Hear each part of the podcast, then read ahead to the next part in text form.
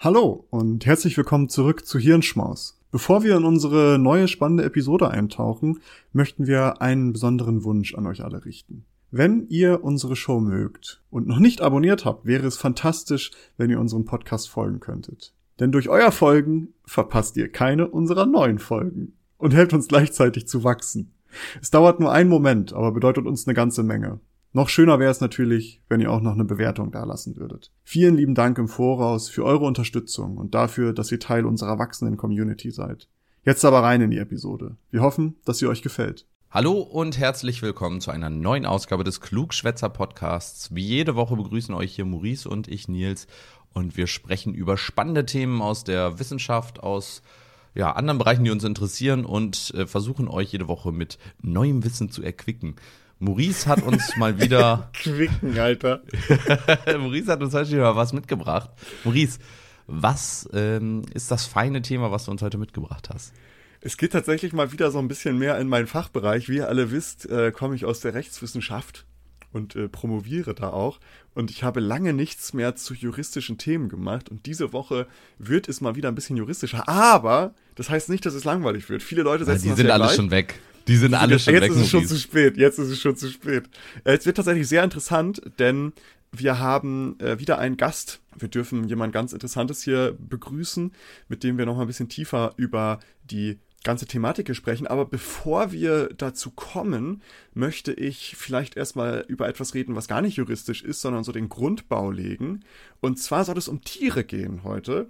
Und vielleicht ganz grundlegend erstmal die Frage, haben Tiere Emotionen? Und das ist natürlich eine gute Frage, weil wie kann man das denn herausfinden? Kann man das überhaupt erforschen? Das ist ein schwieriges Unterfangen, da Emotion ja nichts ist, was eindeutig definiert werden kann. Beziehungsweise es gibt, ich sag mal noch in Klammern, keine allgemein gültige Definition von Emotionen. Allerdings kann man schon nach so physiologischen Anzeichen bei Tieren Ausschau halten, die theoretisch typisch für Emotionen sind. Auch könnten beispielsweise Verhaltensweisen auf Emotionen hinweisen. Aktionen, die gegebenenfalls positive Emotionen auslösen, werden wahrscheinlich auch bei Tieren bevorzugt. Und Flucht wäre damit ein Anzeichen für Angst und Spielverhalten ein Zeichen für Wohlbefinden zum Beispiel. Und auch Kognition spielt eine Rolle, also wie Emotion die Wahrnehmung beeinflusst. Denn wir wissen von uns, negative Emotionen sorgen für negative Wahrnehmung, positive Emotionen sorgen für positive Wahrnehmung. Und im Grunde genommen würde man dann bei der Frage, ob Tiere Emotionen haben, Tiere die Frage stellen, hm, ist das Glas halb voll oder halb leer? Um, hm. um halt auf den emotionalen Zustand schließen zu können. Wie genau, darüber sprechen wir gleich nochmal. Was man aber verhindern möchte, rein the also theoretisch, ist, dass man das zu sehr vermenschlicht. Denn wir Menschen haben bestimmte Emotionen, da diese eben einen evolutionären Vorteil für uns Menschen hatten oder haben. Das bedeutet aber nicht im Umkehrschluss, dass auch alle Tiere die gleiche Art von Emotionen in der gleichen Art und Weise wahrnehmen müssen. Sprich, wir können nur die Emotionen in Tiere identifizieren, die wir halt selbst kennen und für die wir die Anzeichen kennen. Also die Erforschung von Tieremotionen ist alles andere als einfach. Aktuelle Wissenschaft legt aber nahe, dass etliche Tiere so etwas wie Emotionen fühlen könnten. Und ich habe jetzt ganz, ganz viele Studien zusammengesammelt. Liebe Leute, das war ein Riesenaufwand. Ich habe sehr, sehr viele Studien dafür gewälzt und die findet ihr alle in den Show Notes. Alle sechs alle fünf. nee, ähm, es sind bestimmt mehr als 20 und ich habe das versucht jetzt mal in verschiedene Emotionen zu unterschlüsseln. Und zwar gibt es Forschung zu Pessimismus. Eine Studie hat zum Beispiel Bienen geschüttelt und äh, hat so im Grunde genommen eine Stresssituation herbeigeführt. Dann haben die im Grunde genommen dieses Glas halb voll, halb leer, diesen Test gemacht, ob sich das auf die Wahrnehmung auswirkt. Und ähm, da wurde geguckt, ob sich eben nach dieser Stresssituation möglich positive Reize, ob die pessimistischer wahrgenommen werden und äh, ob auch weniger Dopamin und Serotonin im Blut, sage ich mal in Anführungsstrichen, der Bienen aufzuweisen oder aufzufinden ist. Und ähm, das hat man halt statt, es hat man herausgefunden, dass halt positive Reize dann nicht mehr so angenommen werden wie sonst. Also dass zum Beispiel irgendwie angenehme Blüten da unterwegs sind und saftiges Nektar verheißen. Und auch im Blut konnte man das eben finden. Also es könnte ein Anzeichen von Emotion sein, da die ähm, gleichen verminderten Werte von Dopamin und Serotonin auch beim Menschen aufzufinden sind, wenn der eben gestresst ist. und äh, das dann halt zu negativen Emotionen auch bei uns Menschen führt. Also diesen Effekt kennen wir aus uns Menschen. Das haben wir jetzt auch bei Bienen beobachtet. Das heißt, man könnte im Grunde genommen dafür da, davon ausgehen, dass sowas wie Pessimismus oder negative äh, Emotionen führen zu negativer Wahrnehmung auch bei Bienen stattfindet. Es gibt dann nochmal einen Schritt weiter zu Angst. Auch weisen einige Studien darauf hin, dass viele Tiere Angst empfinden können. Zum Beispiel zeigen Studien mit Spatzen, dass Spatzeneltern durch das Abspielen von gefährlichen Geräuschen, also zum Beispiel von irgendwelchen Feinden, Fressfeinden oder ähnliches, ähm, dass die Spatzeneltern gegebenenfalls ängstlicher wurden und sich darum weniger um den Nachwuchs kümmern. Auch bei Nagern konnte festgestellt werden, dass die Amygdala, das ist die, die Gehirnregion, die halt für Angst auch unter anderem zuständig sein könnte, dass, ähm, dass bei Nagern eine ähnliche Angstaktivierung im Gehirn aufzufinden ist wie bei Menschen. Also dass da die gleichen Gehirnregionen aktiviert werden. Eine andere Studie konnte zeigen, dass sich Tiere in der Savanne von Afrika bei Vollmond eher in gefährliche Bereichen wagten, also an denen bekannterweise viele Löwen unterwegs sind, als äh, bei weniger Mondlicht. Also das könnte zum Beispiel dafür sprechen, dass Tiere Angst empfinden können. Also wenn es dunkel ist, gehen sie da nicht hin, weil sie wissen, okay, shit, da könnte jetzt irgendein Löwe unterwegs sein. Ich habe Angst davor, darum gehe ich da nicht hin. Bei Vollmond, wo das aber ausgeleuchtet ist und die die Gefahrenlage besser einschätzen können, ist die Angst niedriger und deswegen gehen sie dahin. Was wir ja von uns selbst auch irgendwie rein theoretisch kennen. Also durch eine dunkle Gasse geht wahrscheinlich niemand gerne nachts. Wenn die beleuchtet ist, tun wir das schon irgendwie ein bisschen lieber, sage ich mal. Ja. Das heißt, auch da gibt es Anzeichen dafür von uns, von unserem Verhalten auf das Tierverhalten äh, geschlossen, dass es da ähm, oder auch auf neurologische Marker geschlossen, dass es bei Tieren durchaus Angst stattfinden kann. Auch bei Stress finden wir Ähnliches. Wenn Tiere stressige Situationen mitmachen, das hatten wir ja gerade eben schon mit den Bienen, ähm, beispielsweise wenn mit denen wissenschaftliche Untersuchungen durchgeführt werden, zum Beispiel Blutabnahme oder andere Untersuchungen, die irgendwelche Interaktion mit diesen Tieren bedürfen, kann im Blut dieser Tiere ein gesteigerter Cortisolwert festgestellt werden und auch ein auch bei Menschen spricht halt ein höherer Cortisolwert für Stress, den wir empfinden. Das würde im Grunde genommen wieder dafür sprechen, analog würde halt ein erhöhter Wert bei Tieren auch dafür sprechen, dass diese sich gestresst fühlen könnten. Dafür sprechen könnte auch, dass Hunde von Menschen mit erhöhtem Cortisolwert häufiger auch selbst erhöhte Cortisolwerte aufweisen, da Emotionen gegebenenfalls übertragen werden. Und auch weisen Menschen, äh, weisen Hunde die gleichen Cortisolwerte wie Menschen auf, die, ähm, wenn sie ein weinendes Baby hören. Also wenn Hunde ein weinendes Baby hören, weisen sie die gleichen Werte auf, wie wenn Menschen ein weinendes Baby hören. Also auch da haben wir viele Parallelen zwischen Menschen und Tieren ähm, und auch da kann man dann davon, könnte man davon sprechen, dass Tiere eben Emotionen haben. Auch Spaß, gehen wir mal ein bisschen zu positiven Dingen. Spaß, ähm, bei vielen Tieren geht man davon aus, dass diese ohne ersichtlichen Grund spielen. Zumindest gibt es für dieses Verhalten, was da beobachtet wurde, noch keine andere Erklärung. Solches Verhalten zeigt sich zum Beispiel bei Mäuse, Erdmännchen, Krokodile und das könnte dafür sprechen, dass Tiere auch Spaß erleben können und dass nicht immer etwas zweckgerichtetes ist, was sie tun, also rein instinktgerichtet, sondern dass sie auch einfach spielen. Irgendwie. Sich, äh, sich spaßhaft miteinander necken. Auch da könnte das dafür sprechen. Äh, auch etwas, was sehr menschlich ist, und das könnte man bei Tieren auch gegebenenfalls vorfinden, ist Neid.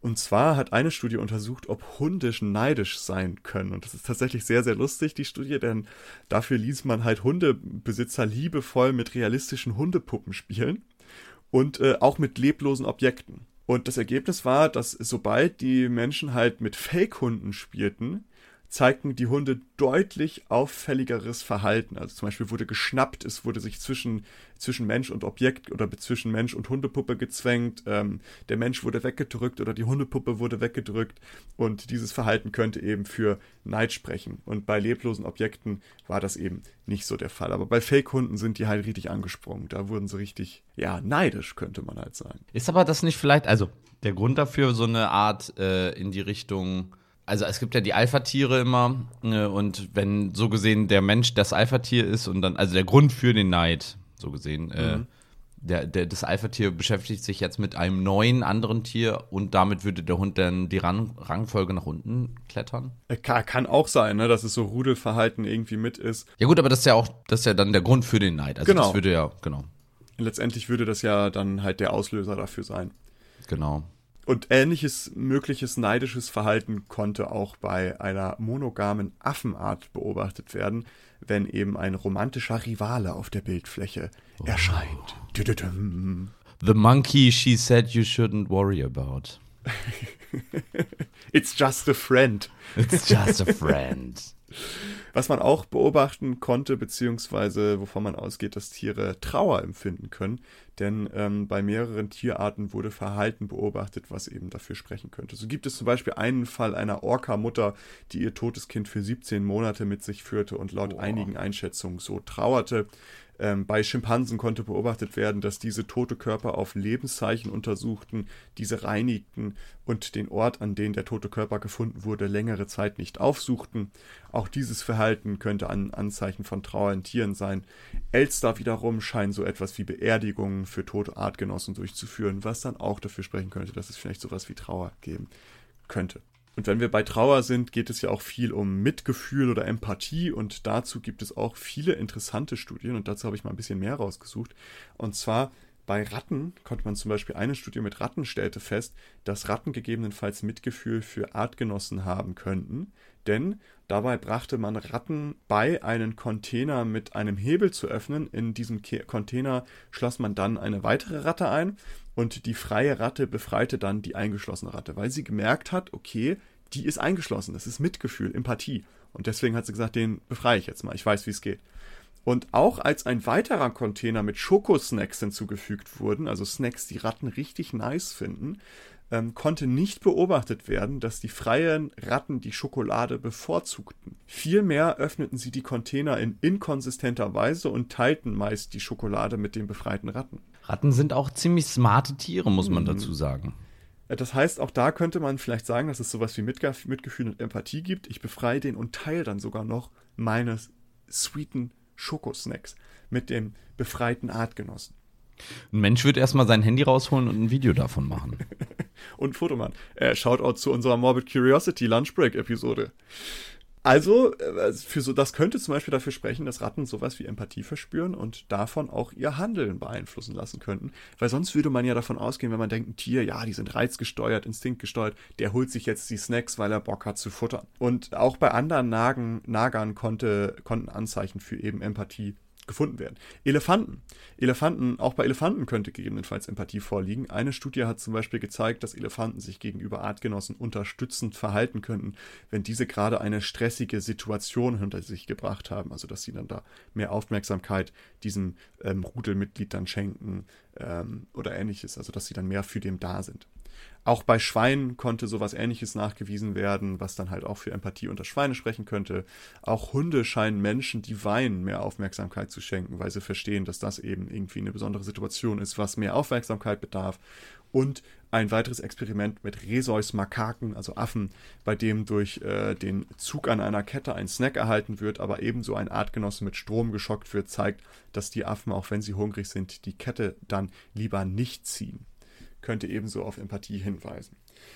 Das heißt, wir haben jetzt eine ganz, ganz große Bandbreite an möglichen Emotionen und mögliche Studien, die dazu durchgeführt wurden. Ihr findet die alle in den Shownotes. Guckt euch die gerne an. Die, den großen Makel, den die natürlich haben, es gibt keine grundlegende Definition von Emotionen und es gibt auch die Kritik, dass man sagt, hey, es ist all das, was man da sieht, sind lediglich Reaktionen auf Stimuli. Also die Frage ist, ob, ob Tiere die Emotionen auch tatsächlich bewusst wahrnehmen oder ob eben Emotionen äh, auch ohne Bewusstsein stattfinden kann und dass das somit nur lediglich neurologische und neuromuskuläre Reaktionen auf Stimuli bei Tieren sind. Also das Fazit ist, ob wirklich so etwas, ob, ob Tiere wirklich so etwas wahrnehmen wie Emotionen und ob diese dann mit der menschlichen Wahrnehmung übereinstimmen, ist, das kann man nicht mit Sicherheit beantworten, weil wir können die nicht fragen, wir können nicht ins, ne, wir können nicht mit denen sprechen. Allerdings weisen halt sehr, sehr viele Studien darauf hin, dass Tiere zumindest etwas Ähnliches wie Emotionen haben sollten, müssten, könnten. Und dass das sehr, sehr ähnlich zu dem ist, was wir Menschen halt empfinden. Aber diese Kritik beziehungsweise die Frage, ob Emotion auch ohne Bewusstsein stattfindet, ist ja auch eine Frage, haben Tiere ein Bewusstsein?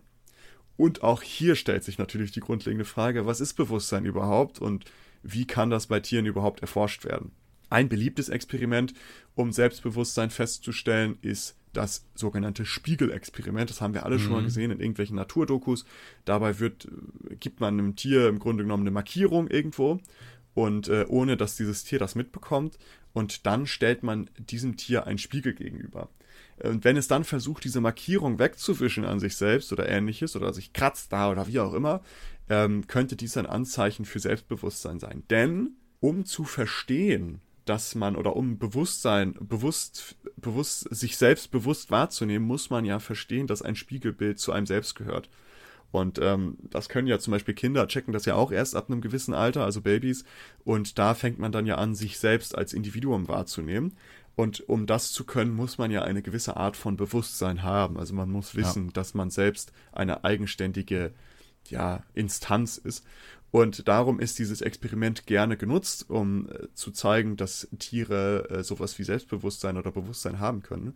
Und dieses Experiment hat man mit ganz, ganz vielen tu Tieren durchgeführt. Ich habe mal ein paar verlinkt. Also das Verhalten, dass sie das wegwischen, konnte man bei Elstern beobachten, bei Schimpansen, bei Delfinen und Elefanten und bei noch ganz, ganz vielen mehr. Aber die habe ich jetzt mal in den Shownotes geknallt, äh, weil ich die Auswahl ganz interessant fand. Vogel, Primat, Säugetier, also Delfine, aber wasserlebend und halt äh, Elefanten. Also, dass das eine ganze Bandbreite abdeckt. Diese ganze Forschung dazu, ob Tiere Emotionen haben, ob die Bewusstsein haben, äh, ist natürlich nicht ohne Kritik, wie ich ja schon gesagt habe. Ne? Wie deutet man das alles? Aber nichtsdestotrotz wirft das ja die Frage auf, ob wir etwas, ob wir ethisch mit Tieren in einer gewissen Art und Weise umgehen müssen, wenn wir davon ausgehen, sollten, dass sie so etwas empfinden wie Emotionen oder Bewusstsein. Und in der Tierethik gibt es im Grunde genommen zwei große Strömungen, sage ich mal. Ich breche das jetzt echt krass runter, aber es gibt zwei große Bücher, die so in der Tierethik ähm, vorhanden sind. Das erste ist von Peter Singer, äh, Animal Liberation. Einige werden es wahrscheinlich kennen, von 1975. Und in diesem Buch argumentiert Singer, dass es keine moralische Rechtfertigung gibt, das Leid eines Wesens nicht zu berücksichtigen. Und ähm, Tiere seien ebenso empfindsam wie Menschen und erleiden ebenso nur ungerne Schmerz. Und das Interesse von Tieren, Schmerz zu vermeiden, muss bei einer Abwägung darum mit berücksichtigt werden. Ansonsten würde man, und er prägt diesen Begriff Spezizismus, den vielleicht auch einige kennen. Also das ist, hat er halt in Anlehnung an Rassismus und Sexismus gemacht, darum hat er Spezizismus genannt. Aber ähm, ansonsten würde man halt Spezizismus betreiben, wenn man dieses, diesen Schmerz nicht berücksichtigen würde in der Entscheidung. Und er wählt eine sehr äh, utilitaristische Herangehensweise. Also er sagt, eine Handlung ist nur dann moralisch richtig, wenn sich dadurch das Wohlergehen aller Betroffener maximiert. Also das ist ja der, der Kerngedanke hinter Utilitarismus. Weißt du, warum? Ich glaube, ein, ein Einwurf vielleicht kurz. Warum ja. das ein, also warum das für unsere Gesellschaft ein großes Problem ist, wenn man diese äh, Theorien auch einfach als Stand der Forschung so gesehen anerkennt. Wir könnten keine, wir könnten keine tierischen Produkte mehr essen eigentlich. Weil im Endeffekt, wenn du sagst, jedes Jahr Leid und so weiter, dann, ähm, äh, also vielleicht könntest du vegetarisch leben, wenn du irgendwie hinbekommen würdest, dass du consensual, also mit, mit Einwilligung des Tiers, die Produkte des Tiers konsumierst und so gesehen das Tier dafür bezahlen würdest. Aber ich denke, kein Tier, ähm, und wenn dann, wenn es dem zustimmen würde, dann müsste man die Intelligenz des Tiers anzweifeln, würde dir zustimmen, klar, isst mich doch, klar, schlacht mich ruhig, irgendwie in so einer, in so einer, ähm, wie heißen die nochmal von von dem Schalke, ehemals Schalke-Vorstand. Tönnies in so einem Tönnies-Schlachtwerk, äh, bring mich da ruhig um. Weil das ist ja die eine Schlussfolgerung, die daraus resultiert. Wenn Tiere Rechte haben und wenn Tiere Emotionen haben und wir die berücksichtigen müssen, müssen könnten wir die nicht mehr essen. Also ich glaube, und das ist ja das, was wir später, ähm, dazu kommen ja. wir ja später nochmal, ne, das nochmal auszudiskutieren. Da kann man natürlich die, die Festlegung des, des, des Grades, sage ich mal, muss dann halt auf jeden Fall nochmal ausdiskutiert werden.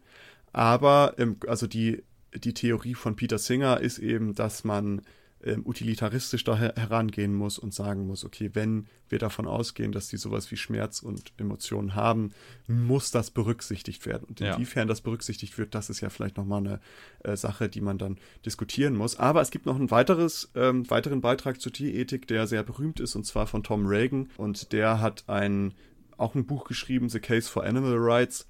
Und da argumentiert äh, Reagan, dass bestimmte Tiere Selbstbewusstsein, eigene Wünsche, Interessen und Pläne bzw. Zukunftsvorstellungen hätten, womit diese, und er nennt es Subjekte eines Lebens werden. Und diese Tiere haben nach Reagans Folgerung damit einen inhärenten Wert. Der Wert eines Tieres leite sich nach dieser Argumentation also niemals von der Nützlichkeit für andere ab. Äh, darum dürften Tiere auch nicht so behandelt werden, als wäre dies der Fall.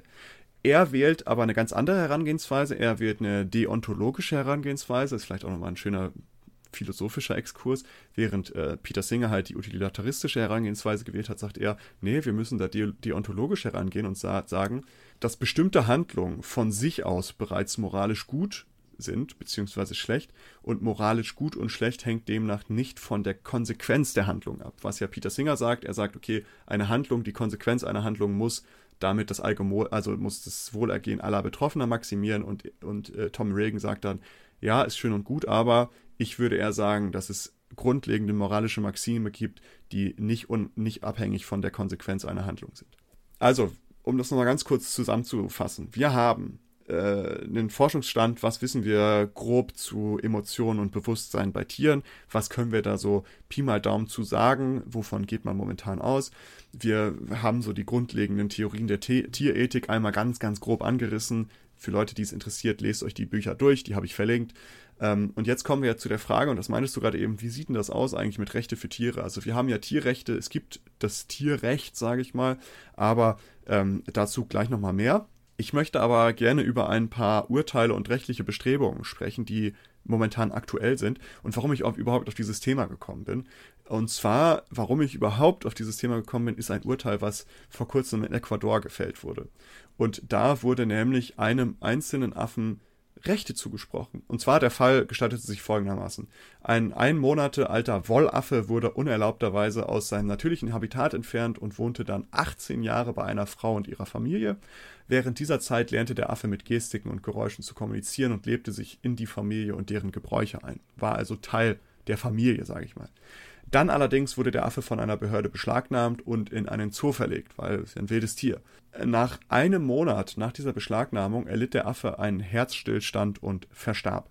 Vor Bekanntwerden des Todes klagte die Besitzerin bereits vor Gericht und gab an, dass der Affe unter dem abrupten Ortwechsel leiden würde und lieber zurück in die Familie sollte. Bei der Gerichtsverhandlung wurden dann ähm, wissenschaftliche Erkenntnisse zu Wollaffen und deren kognitiven Fähigkeiten sowie deren komplexen sozialen Beziehungen vorgetragen und dies war dann letztendlich Grundlage für die Forderung, dass der Affe ein Recht auf Freiheit und körperliche Unversehrtheit haben müsste.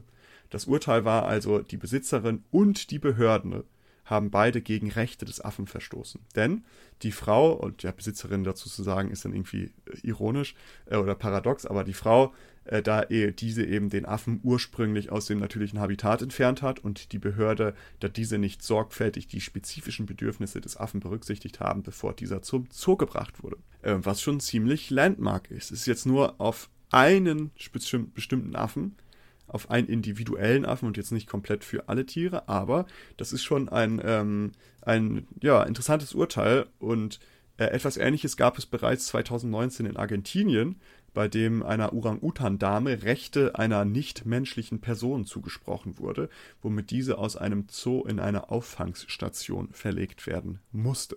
In Basel gab es ebenso, jetzt mal das europäische Beispiel, in Basel in der Schweiz wurde mit einem Volksentscheid darüber abgestimmt, ob nicht menschliche Primaten, also Affen, in der Kantonverfassung oder kan wie nennt man das Kanton Kantonverfassung, ähm, also in der, ich sag mal, im, in der Verfassung des Schweizerischen Bundeslandes, ob da denen dort generell ein Recht auf Leben sowie auf körperliche und geistige Unversehrtheit garantiert werden soll. Kritisiert wurde daran, dass letztendlich private Unternehmen oder Personen wären nicht unmittelbar an diese neuen Grundrechte gebunden, lediglich kantonale oder kommunale Behörden würden sich daran halten müssen.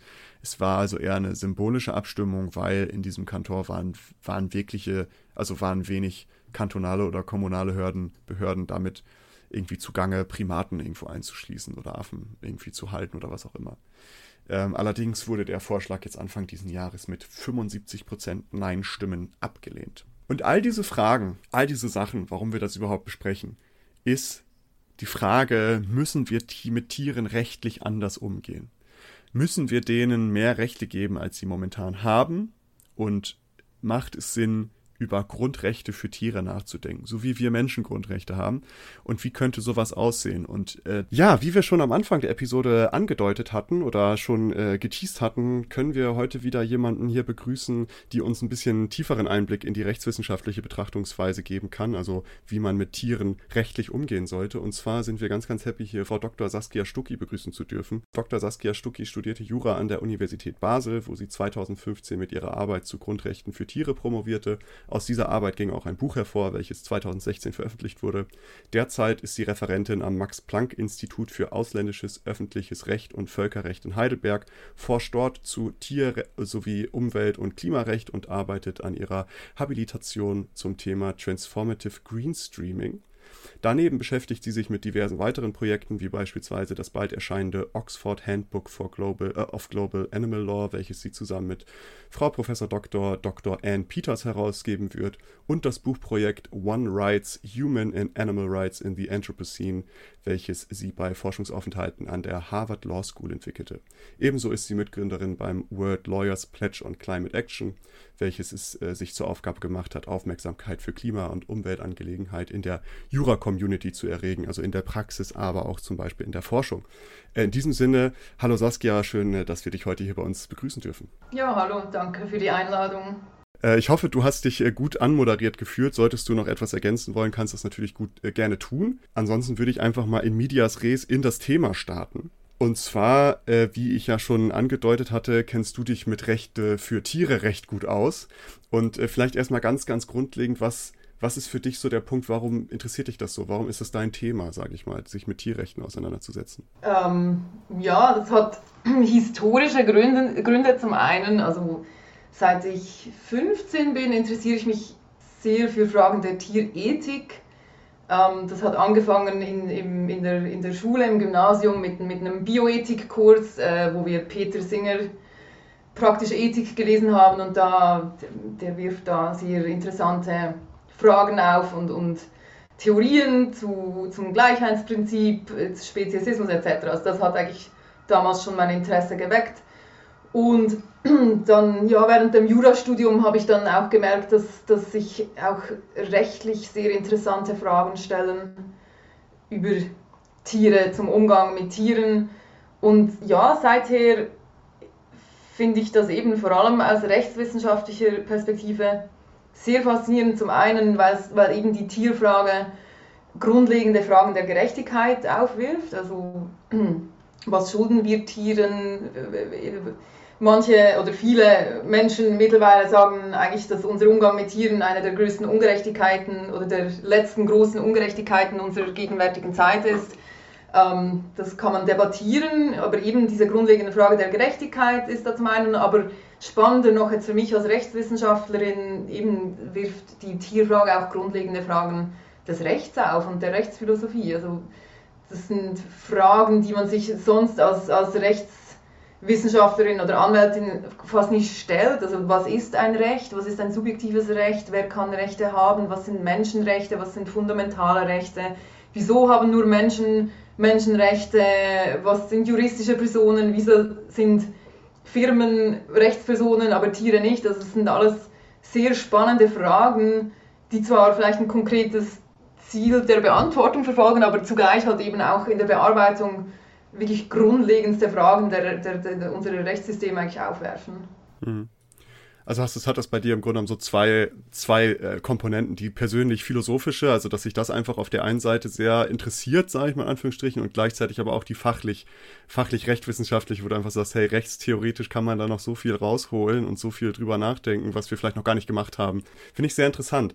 Und dann vielleicht mal, um das, um auf das Thema zu kommen, wir, es gibt ja Tierrechte, also es gibt ja schon Gesetze für Tiere, damit es denen besser geht, sage ich mal in Anführungsstrichen. Warum ist das für dich nicht ausreichend? Also du ähm, hast ja deine Doktorarbeit zum schweizerischen Grundrecht geschrieben, ne, zum, zur Bundesverfassung, wie das da ja heißt. Aber analog lässt sich das ja rein theoretisch auch auf Deutschland übertragen. Aber warum reicht dir so das Grundlegende, jetzt mal unabhängig vom, vom Grundgesetz oder vom, von der Verfassung, das grundlegende Tierrecht nicht? Was, was siehst du da irgendwie im Argen? Mhm. Also zunächst einfach eine terminologische Abgrenzung. Also es wird oft gesagt, Tierrechte gibt es schon oder Tier, es gibt ja schon ein Tierrecht. Ja, aber eben unterscheiden zwischen Tierrecht, dem objektiven Recht, also Tierschutzrecht, wie das in der Regel genannt wird, und Tierrechte als subjektive Rechte. Also wird oft gesagt, Animal Rights, Tierrechte, ja, ja, gibt es schon, aber im engeren Sinne ist das eigentlich die, die Mehrheitsmeinung, dass es keine eigentliche Rechte für Tiere gibt. Manche Leute sagen, man kann Tierrechte extrahieren vom Tierschutzgesetz, aber das ist eine Mindermeinung. Das heißt, genau, also Tierrechte so im eigentlichen Sinne gibt es nicht. Eben was wir haben ist Tierrecht oder eben Tierschutzrecht, Recht, das sich mit Tieren und spezifisch mit dem Schutz von Tieren befasst. Das ist in erster Linie ähm, eben gibt es da eine Verfassungsgrundlage, auch in Deutschland, Artikel 20a Grundgesetz, ähm, der Schutzauftrag, der, der Staat, das Staatsziel Tierschutz, in der Schweiz eben auch, gibt es da eine Verfassungsbestimmung dazu. Und das ist quasi die Grundlage dafür, dass der Staat quasi tätig wird oder diesen Schutzauftrag hat. Und den verwirklicht er insbesondere im Tierschutzgesetz und ausführenden Tierschutzverordnungen. Dieses Tierschutzgesetz oder diese Tierschutzgesetze, die sind mehr oder weniger haben die, sind die relativ ähnlich, ob man es eben in Schweiz, Deutschland oder auch sonst wo. Die Grundprämissen von geltenden Tierschutzgesetzen sind oder quasi vor, vorgelagerte Entscheidungen, die das Recht trifft, sind, dass Tiere Eigentum sind. Tiere haben einen Objektstatus.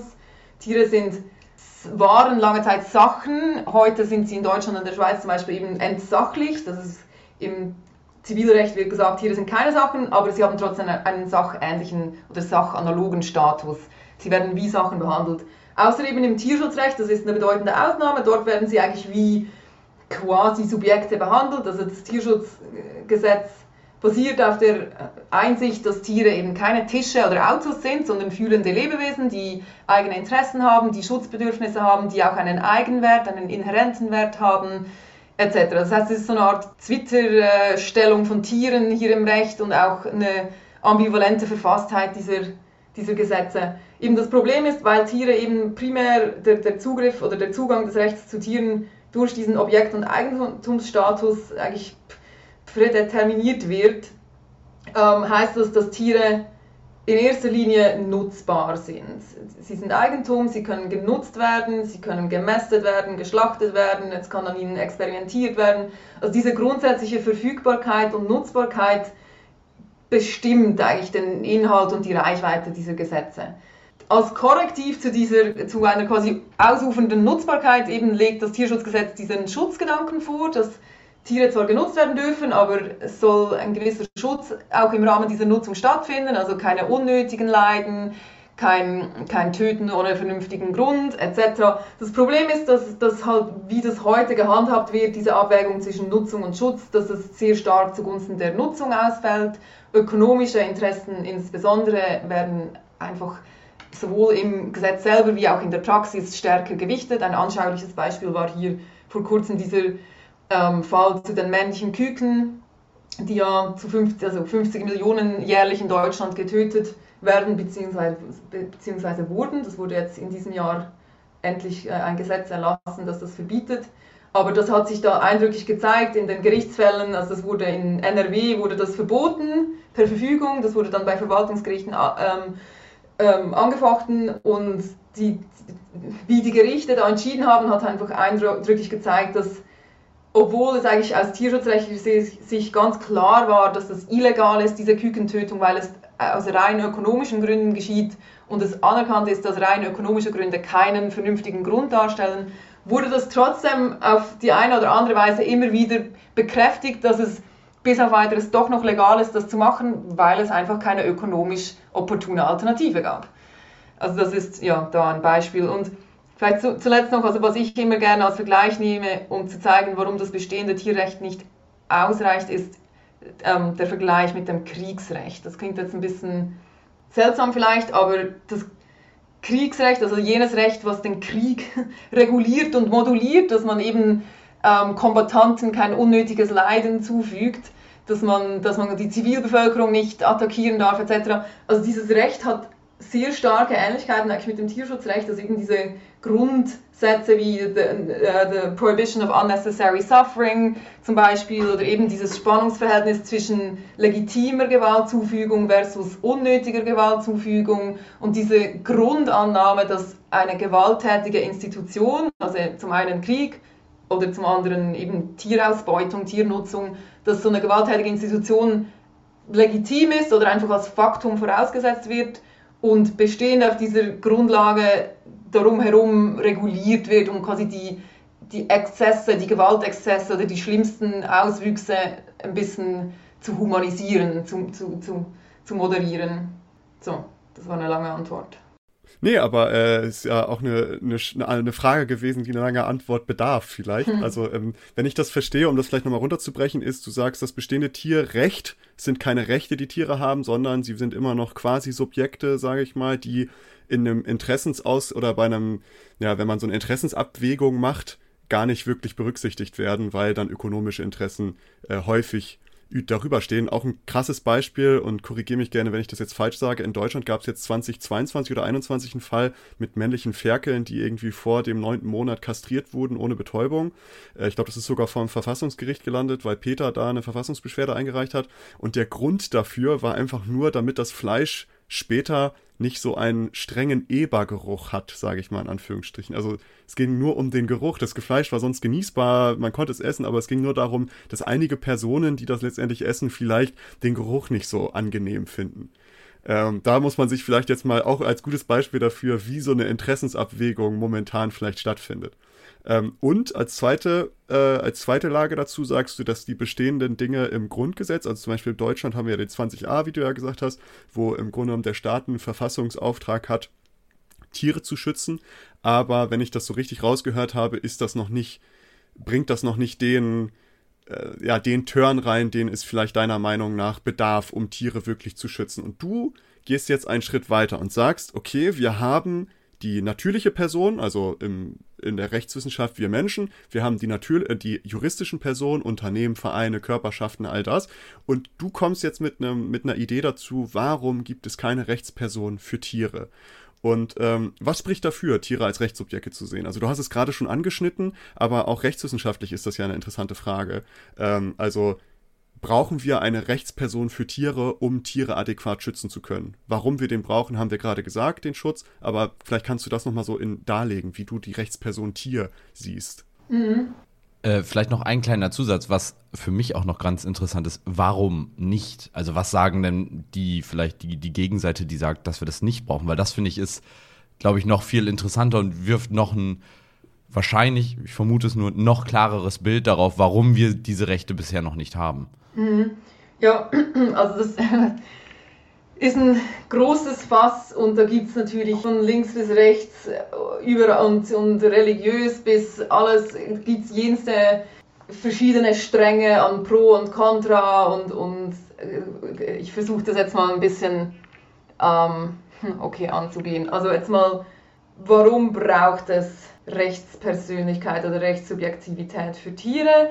Also eben, wenn wir davon ausgehen, Tiere bedürfen Schutz, Rechtsschutz und zwar stärker als heute, wenn das jetzt quasi mal die Prämisse ist, dann würde ich sagen, dass der Rechtspersonenstatus, der Subjektstatus im Recht einfach rechtstechnisch besser diesen Schutzauftrag verwirklichen kann, weil unser Rechtssystem ist nun mal auf Individualrechtsschutz ausgelegt. Es zentriert sich um die Interessen und Bedürfnisse und, Recht, und Rechte von Rechtssubjekten.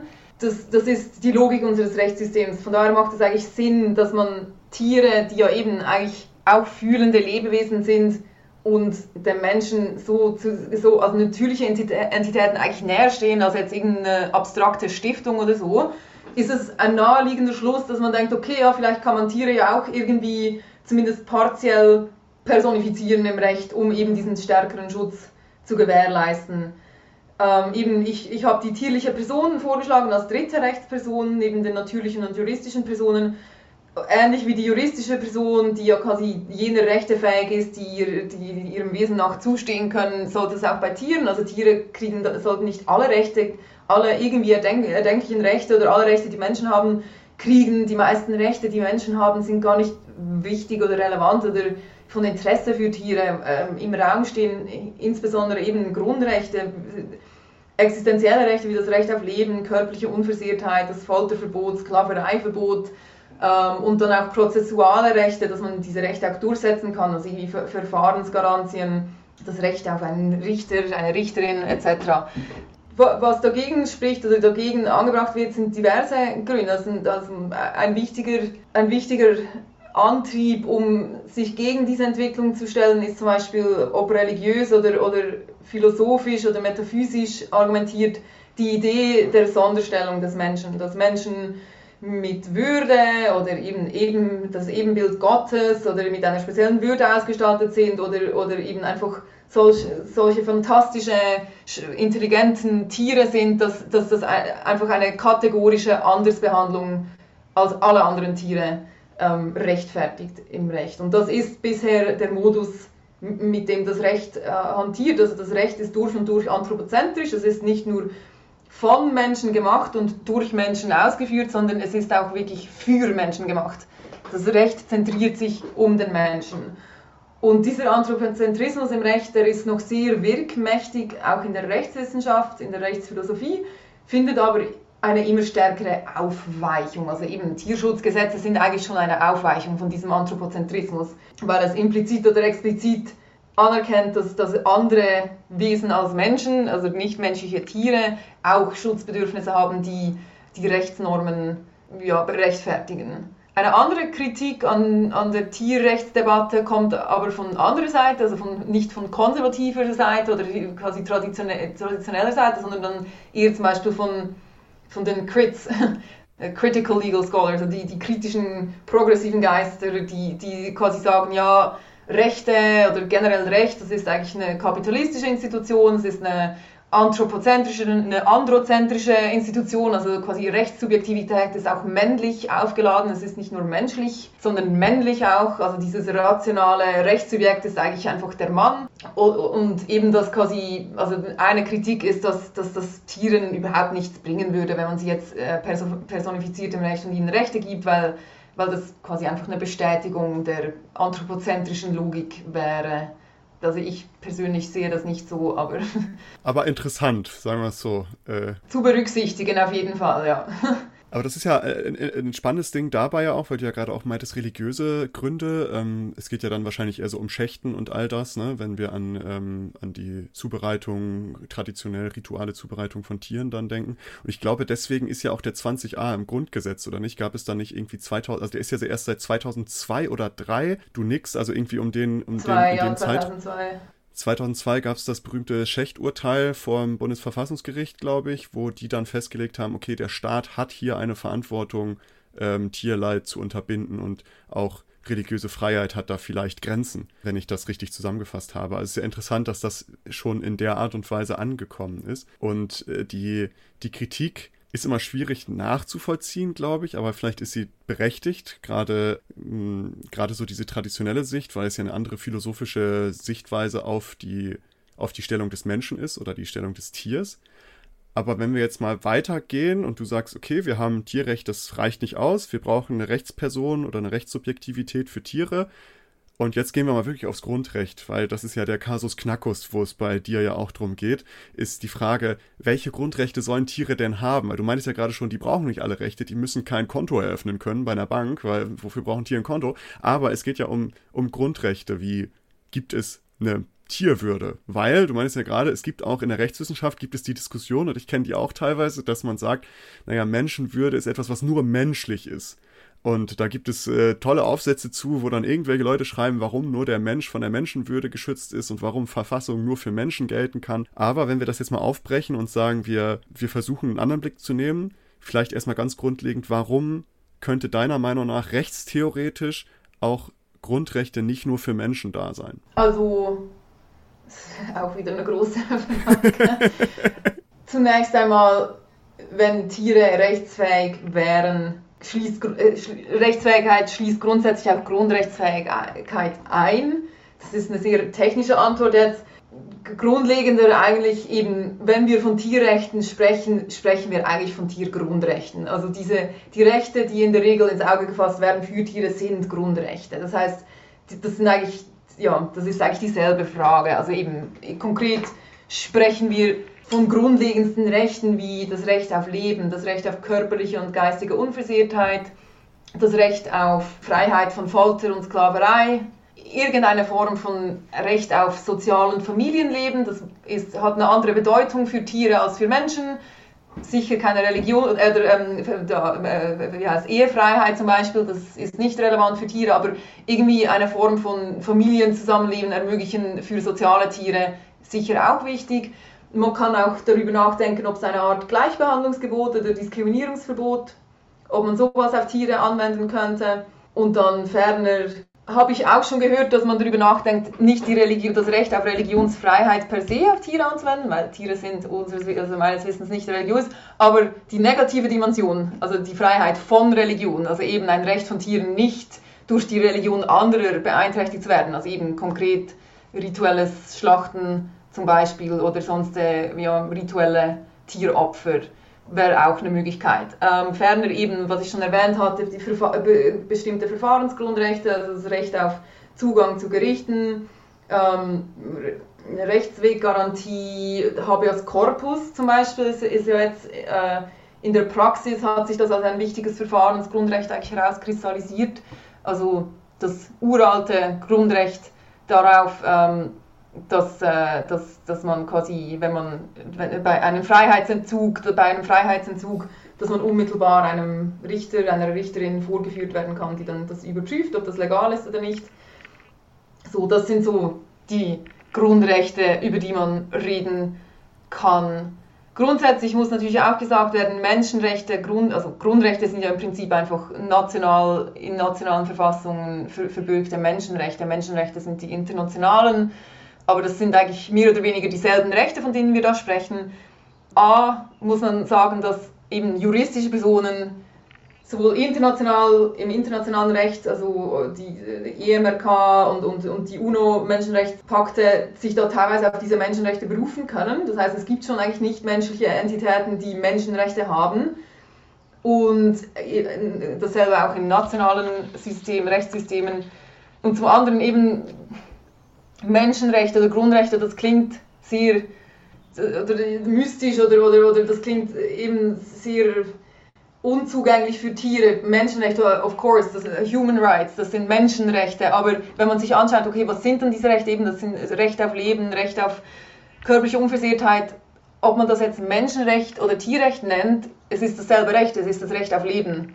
Also terminologisch eckt das an, wenn man von Menschenrechten für Tiere spricht, hat auch den, den, quasi den rhetorischen Zweck wahrscheinlich ein bisschen eben Diskussionsstoff äh, aufzuwirbeln, aber im Prinzip ja, sind das nicht grundsätzlich verschiedene Rechte. Sofern eben das Tier ein Recht auf Leben hat und der Mensch ein Recht auf Leben hat, sind das grundsätzlich ist es eine Art von Recht. Und wie man das dann konkret auslegt und anwendet, das hängt natürlich davon ab, eben was für ein Rechtsträger ist es. Ist es ein, ein Menschenaffe, ist es ein Mensch, ist es ein Schwein und die haben dann unter Umständen unterschiedliche Schutzbedürfnisse und Interessen. Die muss man im Einzelfall dann berücksichtigen. Aber da kommen wir ja wieder dazu, letztendlich diese Vorstellung, ob Menschenrechte nur für Menschen sind, ist dann wieder genau an dem Punkt, teilt sich das dann wieder, ob man ob man davon ausgeht, ob men dass Menschen eine Alleinstellung haben in der Natur letztendlich, oder? Also ich glaube, das ist ja die große, die große philosophische, metaphysische Frage, die dahinter steht, die mhm. wir uns mhm. sagen, sind Menschenrechte nur für Menschen? Mhm. Für die, die sagen, ja, Menschen haben Alleinstellungsmerkmal, sagen sie, ja, na klar. Für die, die sagen, naja, es gibt noch mehr als Menschen, es gibt Tiere, äh, wie du dann zum Beispiel, die sagen dann, ja, nee, letztendlich sind das grundlegende Rechte, die jeder fühlenden oder wahrnehmenden Entität in der Natur zustehen sollten. Äh, aber das sind ja Menschenrechte, grundlegende Rechte. Ja, also ich befasse mich in meinem Buch eben gerade mit, also dem, das Buch, das ich jetzt fertig schreiben bin, mit genau dieser Frage, wie, wie sehr sind Menschenrechte eigentlich über diesen terminologischen, diese terminologische Engführung hinaus wirklich an Menschen gebunden. Und das ist eigentlich erstaunlich, wie wenig. Also es gibt einen Strang eben der ich nenne es Old Humanism, der alte Humanismus von der Aufklärung, der wirklich dieser Idee verpflichtet ist, dass Menschen diese Sonderstellung haben. Also im Englischen heißt das Human Exceptionalism. Ich weiß jetzt gar nicht, was das deutsche Äquivalent wäre für diese Ideologie. Aber das ist eigentlich wirklich nur ein Bruchteil der Menschenrechtsphilosophie oder der Menschenrechtskonzeptionen.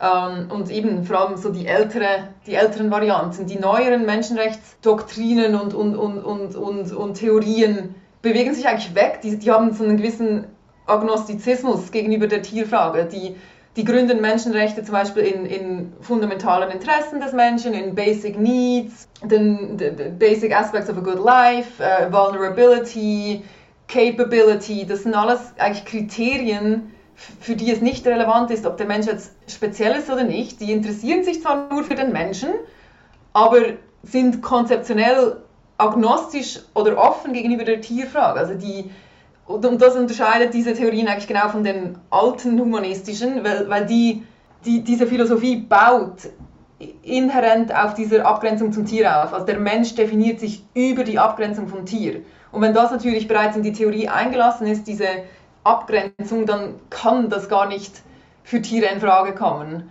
Aber das eben ist das Interessante, dass diese, diese aufklärerische, rationalistische Tradition der Abgrenzung vom Tier eigentlich fallen gelassen wurde jetzt in der modernen Menschenrechtsdebatte.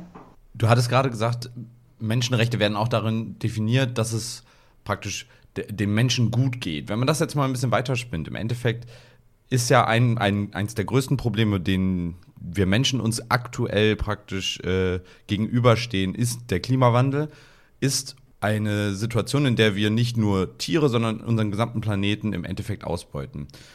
Jetzt mal eine überspitzte ähm, äh, Annahme. Hätte es Tierrechte schon sehr früh gegeben und hätte es zum Beispiel, gäbe es zum Beispiel nicht äh, die Möglichkeit, Tiere in einer Massentierhaltung zu halten oder überhaupt Tiere für den Konsum zu halten, dann wäre vermutlich die, wären die Auswirkungen des Klimawandels doch unter Umständen auch ganz andere oder eventuell gar nicht vorhanden. Also, wenn man das in dieser, sag ich mal, Kette sieht, dann ist es ja wieder etwas, was dem Menschen, wenn wir uns dann wieder als dieses, äh, ja, doch sehr von sich überzeugte Wesen ähm, sehen, wieder dann hilft und, und sagt, wir schützen uns damit, dadurch, dass wir andere schützen. Weil am Endeffekt, im Endeffekt wissen wir, dass wenn wir weiter die Spezien, egal ob Tiere, Pflanzen oder sonstiges, ausrotten, jede, jede Art, die ausstirbt, sorgt dafür, dass der Planet immer mehr in ein Ungleichgewicht gerät. Das heißt, am, am Ende ist das, das Schützen von Tier- und, und vielleicht sogar Pflanzenrechten, wenn man ganz weit geht, so gesehen, Schutz der Menschenrechte, beziehungsweise der, der, die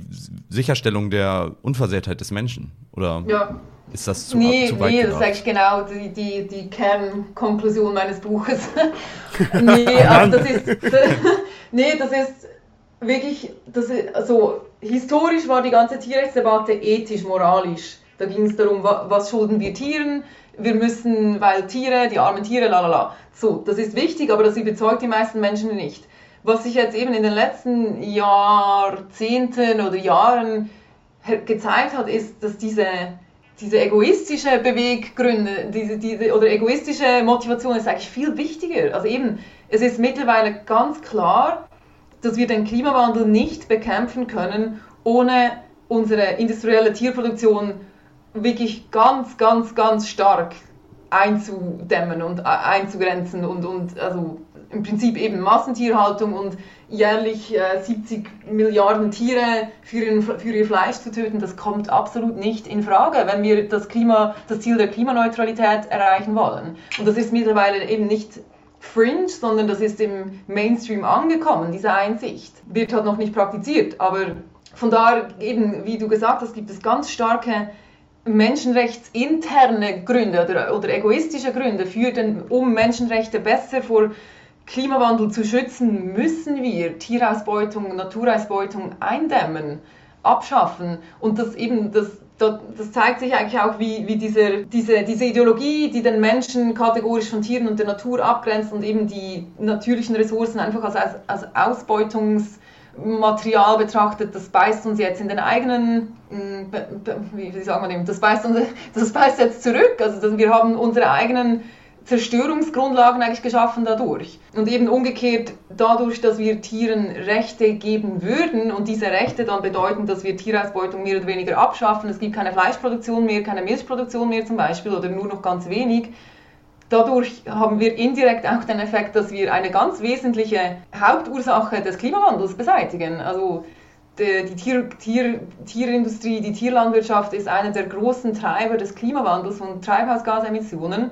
Wenn wir das beseitigen, ja, sind wir schon sehr weit äh, in unserem Bestreben, den Klimawandel zu bekämpfen. Von daher, also in meinem Buch nenne ich das eben quasi die, prinzipiellen oder ethischen Gründe für Tierrechte zum einen, aber viel stärker jetzt noch diese instrumentellen, menschenrechtsinternen Beweggründe, die uns dazu leiten sollten, auch nur um Menschenrechte besser zu schützen, Tierrechte quasi als Mittel dazu ähm, anzuerkennen. Ganz wichtig, ja. Ist tatsächlich ein interessanter Gedanke, auch jetzt gerade in der Pandemie sehen wir das ja wieder, ne? dass Tierschutz auch letztendlich Menschenschutz sein kann, damit halt nicht irgendwelche Krankheiten übertragen werden. Wir haben jetzt die Affenpocken, die wieder kommen. Wir haben Corona, die, wo man davon ausgeht, dass es irgendwie von irgendwelchen Lebewesen aus dem Dschungel halt reingetragen wurde, sage ich mal, ähm, dass das letztendlich Hand in Hand geht. Also Menschheitsschutz hängt irgendwie mit der, mit dem Schutz der Natur beziehungsweise Tieren auch äh, in irgendeiner Art und Weise zusammen. Ja, es ist nicht nur der Klimawandel, es ist, es ist antibiotikaresistente Bakterien, die wir in Tierstellen züchten. Ähm, es ist die, die, die Emergence of uh, Zoonotic Diseases, also drei von vier, glaube ich, kommen vom Tierreich. Und, das, und Biodiversitätsverlust, Habitatsverlust, das alles hängt stark, also all diese quasi Bedrohungen für Menschen, Global Health und, und Environmental, Pandemien, Klimawandel, Biodi Biodiversitätsverlust, all das hängt ganz stark mit unserem Umgang mit Tieren zusammen. Also das ist, oh, oh, ja, kann man gar nicht voneinander trennen und deswegen gibt es ja auch diesen One Health Approach, der von der WHO, von der FAO etc. eigentlich jetzt ganz stark in den Vordergrund gestellt wird. Das heißt, wir können Menschengesundheit, Tiergesundheit und die planetare Gesundheit nicht unabhängig voneinander betrachten. Das muss quasi interdependent, holistisch angegangen werden. Also um Menschengesundheit zu verbessern, müssen wir gleichzeitig auch die Tiergesundheit und Umweltgesundheit berücksichtigen. Und eben diesen holistischen Health-Gedanke habe ich jetzt quasi weiterentwickelt zu einem One-Rights-Gedanken. Also eben, dass wir Menschenrechte und Tierrechte und wahrscheinlich potenziell auch Rechte der Natur, dass man das gar nicht voneinander trennen kann. Wir können nicht Menschenrechte verwirklichen, wenn wir nicht zugleich auch Tierrechte und Naturrechte berücksichtigen. Also es braucht da diesen interdependenten, holistischen Zugang. Vielleicht ist das auch die Argumentationsweise, die auch praktisch diese Rechtfertigung direkt auch mit bestehendem Recht so gesehen sicherstellt, weil, wie gesagt, wir haben schon diese Rechte, dass die Menschen äh, praktisch Schutz, also dass wir uns schützen und darüber gedacht dann zu sagen, ja, deswegen brauchen wir äh, diese zusätzlichen Rechte, ist, denke ich, eine Argumentation, die, die sehr sinnvoll ist. Dass, ich glaube, das Problem an der ganzen, sage ich mal, äh, Debatte für gerade Menschen dann, die davon am Ende betroffen sind, also wir alle, ähm, ist, dass für viele Menschen sich sehr elementare und sehr persönliche Dinge auch ändern würden. Du hattest es schon gesagt, Fleisch- und Milchproduktion beispielsweise. Es gibt schon jetzt Alternativen und wir sehen zwar, dass das auch immer mehr wird und immer mehr Menschen. Ich glaube, letztes Jahr 17 Prozent Wachstum in äh, den Bereichen. Das heißt, offensichtlich äh, ist das Interesse schon da und es wird vielleicht auch noch ein paar Jahre dauern, aber irgendwann ist es vielleicht sogar realistisch möglich, dass das dann auch auf noch fruchtbareren Boden äh, fällt als jetzt.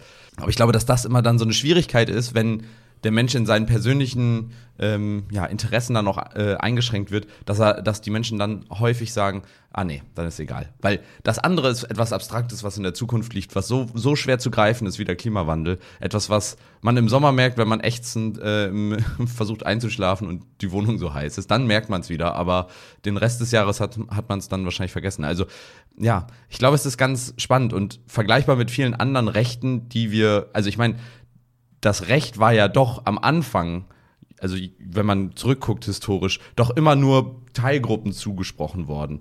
Also erst war es nicht mal nur Geschlecht, sondern unter Umständen die, die bessergestellten, Adeligen und sonstigen. Und dann wurde es immer weiter aufgeweicht. Aber bevor diese Aufweichung kam, war es immer undenkbar, dass überhaupt diese Gruppe, die bisher noch nicht Rechte hatte, neue Rechte bekäme, weil das würde ja wie bei allen Utopien, das würde zum Chaos führen und alles würde den Bach runtergehen. Und im Endeffekt hat sich jedes Mal gezeigt, ich habe noch nicht eine Rechtsform gesehen, von der wir jetzt sagen, ah, ja, das Frauenwahlrecht, das hätten wir nicht machen sollen. Also nichts oder sowas. Also das ist alles so selbstverständlich geworden und undenkbar, dass man das jetzt wieder abschafft. Und genauso undenkbar wird es wahrscheinlich auch sein, wenn man erstmal diesen Schritt gegangen ist.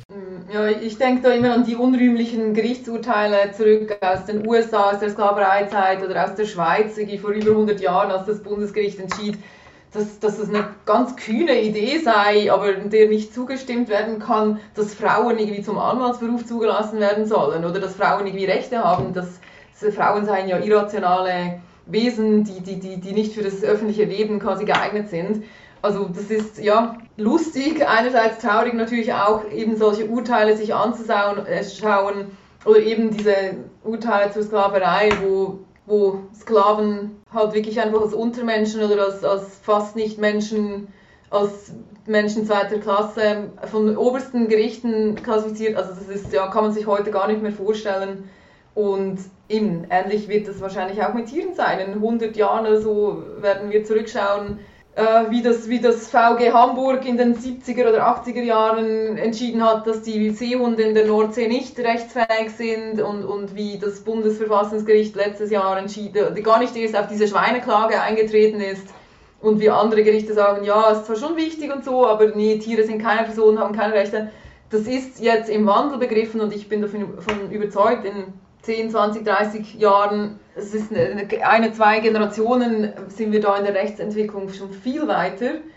Und das sehen wir ja jetzt auch weltweit mit diesen Gerichtsentscheidungen in, in, äh, in ähm, Indien, Pakistan, Argentinien, Kolumbien und Ecuador jetzt vor kurzem. Also das sind die ersten Vorreiter äh, dieser dieser Entwicklung. Ja, ist aber so der Klassiker, der Mensch ist ein Gewohnheitstier, ne? Das sagt man ja immer so gern und es dauert immer, sowas dauert immer irgendwie lang. Also gerade auch wenn man so zum Beispiel an Sklaverei denkt, das ist ja schon bei den Griechen irgendwie angefangen, dass die einen Unterschied dazwischen gemacht haben. Und bis wir das geschafft haben, dass wir gesagt haben, es gibt keinen Unterschied mehr, sind so viele Jahre vergangen, das kann man sich gar nicht vorstellen.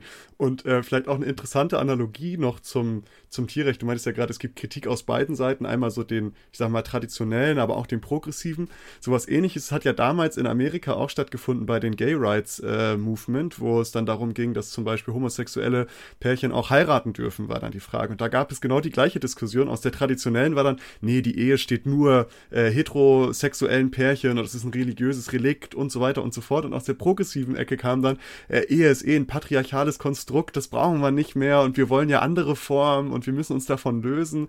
Und ähm, ich finde es immer sehr interessant, wie sich das dann so auslotet von den zwei ich sag mal jetzt Extremen, ne, irgendwie links und rechts. Und dann aber in der Mitte gibt's dann doch meistens irgendwie so einen Konsens, wo wir uns dann so langsam annähern und wir hoffen mal, dass es in dieser Richtung auch passiert. Aber wenn wir jetzt nochmal tiefer, immer wieder ein bisschen konkreter werden. Ich habe noch einen Einwand. Interessanterweise, du hattest gerade die Länder aufgezählt, die äh, jetzt schon besonders Vorreiterstellung äh, in dieser Situation haben. Interessanterweise Länder, die schon jetzt besonders stark unter den Auswirkungen des Klimawandels leiden. Also sowohl Indien als auch Pakistan erleben ja gerade die heiße heißesten Sommer, in denen Vögel tot von dem, vom, beim Fliegen von dem Himmel fallen, weil sie verdurstet sind. Oder äh, auch in Ecuador, ähm, wo die Ausbeutung des Urwaldes äh, so extrem ist. Also da, wo praktisch die Auswirkungen so, so extrem spürbar sind, da wird noch viel mehr bewusst und da ist noch viel deutlicher, wie wichtig es ist, dass, dass wir diese Schritte gehen. Also interessanterweise ähm, ja, sollte das ein, Beispiel sein für alle äh, anderen Nationen, die unter Umständen halt im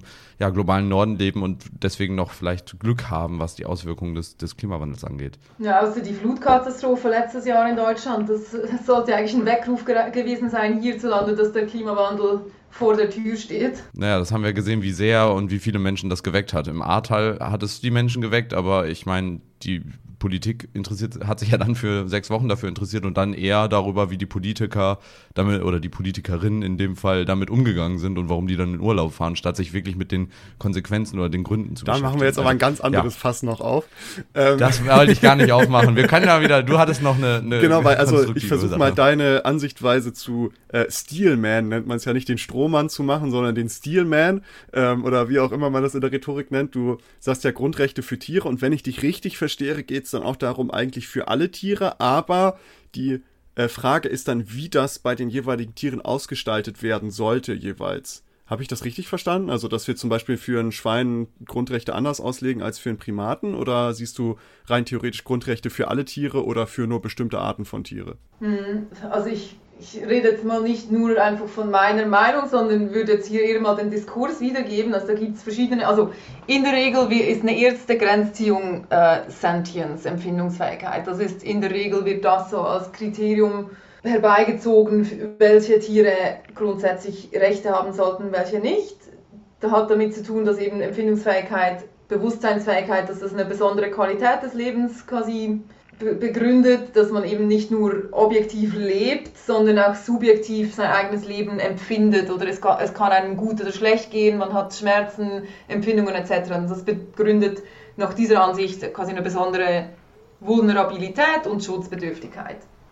Dem stimme ich grundsätzlich zu, das heißt, ich würde jetzt nicht sagen, alle Tiere, alle biologischen Tiere ähm, sollten Grundrechte haben, weil das würde dann bis zum Schwamm im Prinzip runtergehen und ich glaube, eine zweite, ein zweiter Aspekt ist auch Praktikabilität und, und dass man die, die RechtsträgerInnen auch individualisieren kann. Also irgendwann, wenn es dann quasi schon fast mikroskopisch wird, dann wird es einfach auch schwierig, praktisch das wirklich sinnvoll rechtlich zu operationalisieren. Das heißt, ich glaube, ja, Empfindungsfähigkeit, empfindungsfähige Tiere, das ist wahrscheinlich eine sinnvolle Grenze für for now, keine Ahnung, da kann, kann sich auch weiterentwickeln.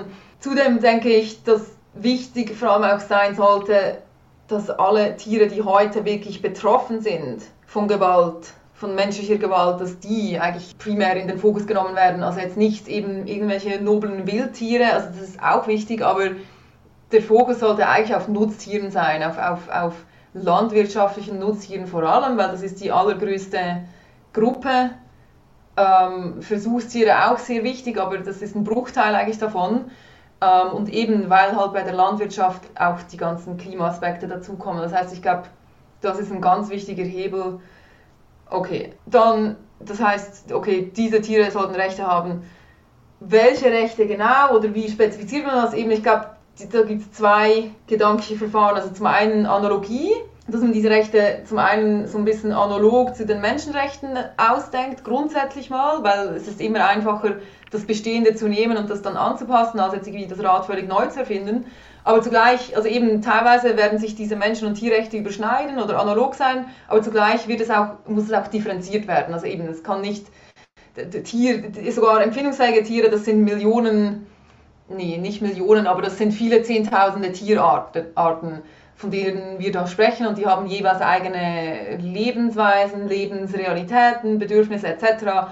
Und genau, also im Einzelnen muss man das dann einfach differenzieren, spezifizieren, aber dann wiederum, also eben bei sowas wie das Recht auf Leben, da, da gibt es nicht so viel Spiel oder so viel Differenzierungsnotwendigkeit. Schlussendlich will jedes Lebewesen leben. Da kann man dann darüber diskutieren, okay, welche Rechtfertigungsgründe akzeptieren wir, um dieses Recht auf Leben quasi zu be beschränken. Das ist dann eigentlich die, die, die Folgefrage. Wie, wie stark können diese Rechte eingeschränkt werden? Was akzeptieren wir als, als legitime Eingriffs Ziele, ähm, wie, wie bewerkstelligen wir die oder wie evaluieren wir die Verhältnismäßigkeit oder die, die Güterabwägung zwischen den konfligierenden Interessen etc. Und diese Fragen stellen sich natürlich jetzt schon bei menschlichen Grundrechten auch. Ist ja ständige Diskussion darüber, wie man die Interessen abwägt. Ne? Also ist ja auch genau die Frage, wie würde man dann Grundrechte von Tieren gegen Menschen menschliche Grundrechte, sage ich mal, abwägen. Also äh, sollte es da irgendwie mal Konflikte geben. Ähm, und das verstehe ich dann, wie du das meinst. Es ist halt, das ist in der Diskussion. Also deswegen daran, deswegen arbeitest du ja auch in dem Bereich, sage ich mal, um eben so die Diskussion mitzugestalten.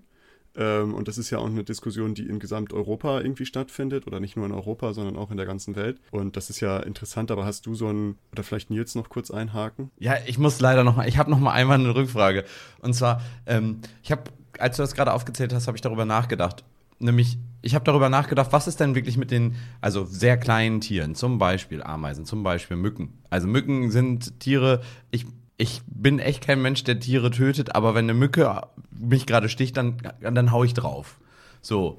Das wäre ja etwas, wenn man diesem Tier ähm, also wenn man sagt, diese Empfind Empfindungsfähigkeit äh, ist nicht die Grenze, sondern wir sagen, jedem Tier hat, jedes Tier hat diese Rechte, wäre das ja schon wieder verboten. Oder man läuft über die Straße, müsste die ganze Zeit auf den Boden schauen, trete ich jetzt gerade auf eine Ameise oder sonstiges. Also diese Grenze sehe ich auf jeden Fall auch als eine Grenze an, die wahrscheinlich sinnvoll ist.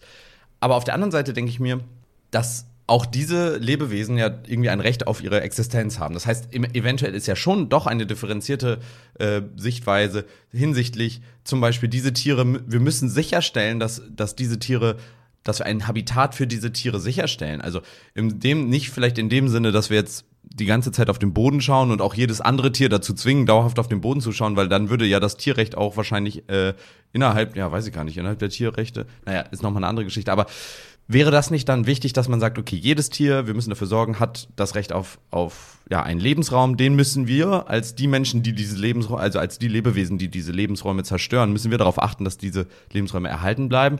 Und auf der anderen Seite gibt es dann stufenweise unter Umständen mehr Rechte für die jeweiligen Tiere. Wäre das nicht wahrscheinlich sogar noch eine, eine gute Idee?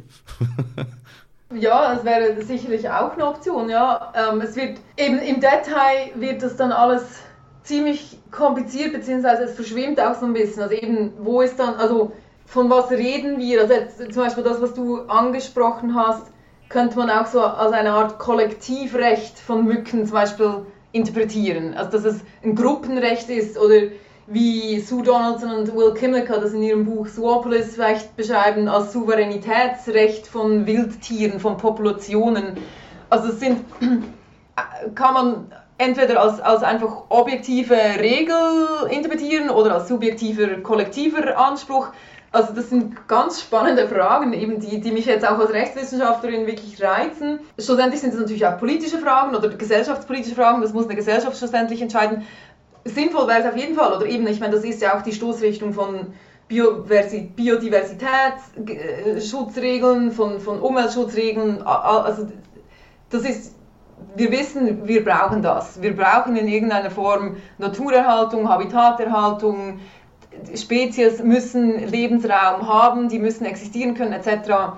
Die Frage ist eben, wie genau operationalisieren wir das technisch im Recht und ob subjektive Individualtierrechte für Mücken die beste Lösung ist, wage ich zu bezweifeln, weil einfach aus, jetzt mal von der Frage abgesehen, ob das irgendwie sinnvoll ist, brauchen Mücken das und, und verdienen Mücken das, eben sind, sind Insekten, ganz davon abgesehen, einfach aus praktischen Überlegungen, ist das fast nicht zu realisieren. Weil eben Recht, Recht ist immer an Machbarkeit gekoppelt. So Rechte Pflichten, die sind immer eigentlich unter der Prämisse formuliert, dass, das auch, dass diese Verpflichtung möglich ist, dass dieses Recht möglich ist. Und wenn es das nicht ist, dann führt das eigentlich unser Rechtssystem ad absurdum. Weil für, für Strafrechtsanwälte und Anwältinnen wäre das natürlich eine Goldgrube, weil die dürften dann weiß nicht wie viele Menschen vertreten, weil jemand wieder eine Mücke getötet hat. Ähm, und die Gerichte würden überlaufen.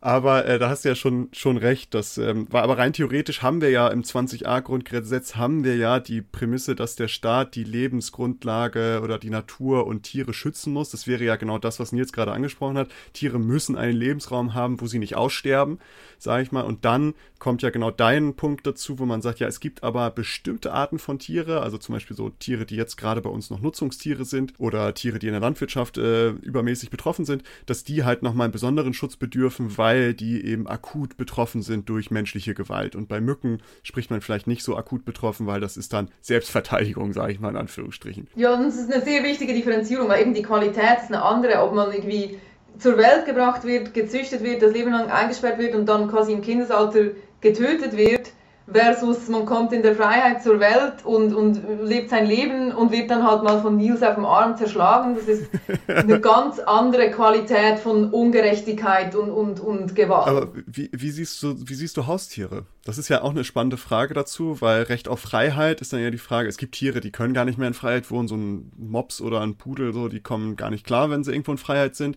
Aber vielleicht gibt es ja noch andere äh, Tiere oder vielleicht auch generell die Frage, darf man noch Hunde halten, wenn man sagt, es gibt Grundrechte für Tiere? Ist dann natürlich die Frage, wie gestaltet man Freiheit dann für Hunde aus? Ne? Also wie würde man das für die dann auslegen? Hast du da so ein Hot Take drauf irgendwie? Ja, jetzt nicht mal persönlich. Ich würde da jetzt auch also primär an, auf Zoopolis verweisen, dieses Buch Buch aus der politischen Theorie, also die kritisieren eigentlich diese, diese absolutistisch-abolitionistische Haltung der klassischen Tierrechtstheorie. Also die, der Klassiker in der Tierrechtstheorie ist Tierausbeutung abschaffen, alle domestizierten Tiere abschaffen, Tiere sollen eben frei vom Menschen leben können und alle jene Tiere, die so domestiziert sind, dass sie, oder Nutztiere, die es gar nicht geben würde, ohne dass wir sie nutzen würden, eben die gibt es dann halt nicht mehr und, und so idealerweise leben Menschen und Tiere völlig separierte Leben. So, das ist so quasi überspitzt ausgedrückt die Aboli Aboli abolitionistische oder was